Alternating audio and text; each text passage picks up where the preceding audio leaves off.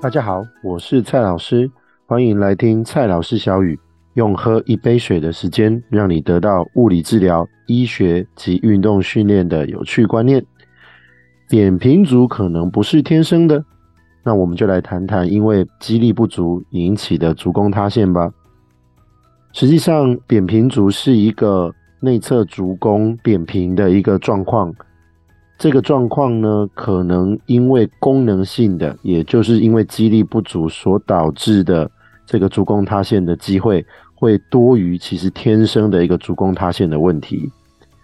那这个功能性的足弓塌陷，肌力不足主要是哪些肌肉呢？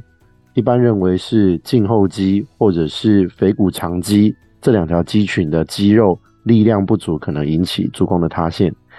胫后肌在小腿胫骨的后侧往下走的过程中，会经过内侧脚踝的后缘，继续往下连接到内侧足弓底部每一块的骨头上面。而这条肌肉的向上用力呢，就可以支撑住内侧足弓不塌陷。再来，腓骨长肌是从我们的小腿外侧上而下出发，往下连接的时候呢，经过外侧的脚踝后缘。然后往下经过第五个脚掌骨的后侧，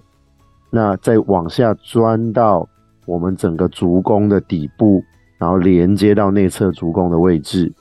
所以两条肌肉呢，其实都有维持住内侧足弓不塌陷的一个很重要的功能存在。而当这两条肌肉的力量不足的时候呢，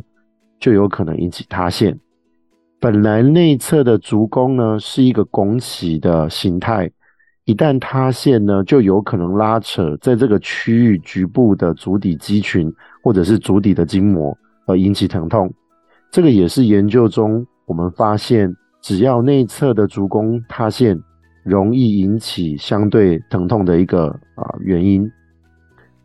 次发性的现象可能甚至会导致我们所谓的胫骨前的疼痛。或者是拇指外翻啊，足跟疼痛啊，甚至往上影响下肢的动作链，而引起所谓髂胫束症候群、背痛、膝盖疼痛等等。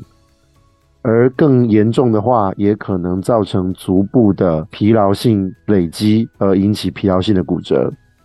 那我们该怎么改善这样子的问题呢？目前研究是看到使用前足或后足的楔形鞋垫来做支撑。有机会可以维持足底筋膜的长度，而降低行走时候的疼痛。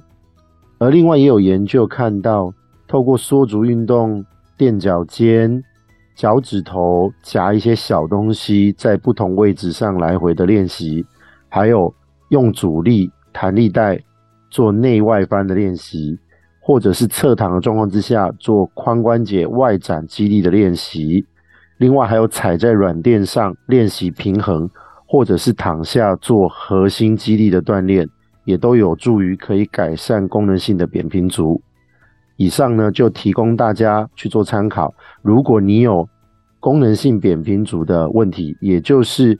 站着的时候很明显的足弓塌陷，但坐下来的时候又能看到自己内侧足弓的显现，就欢迎你咨询医师或者是物理治疗师，为你提供。解决的方案。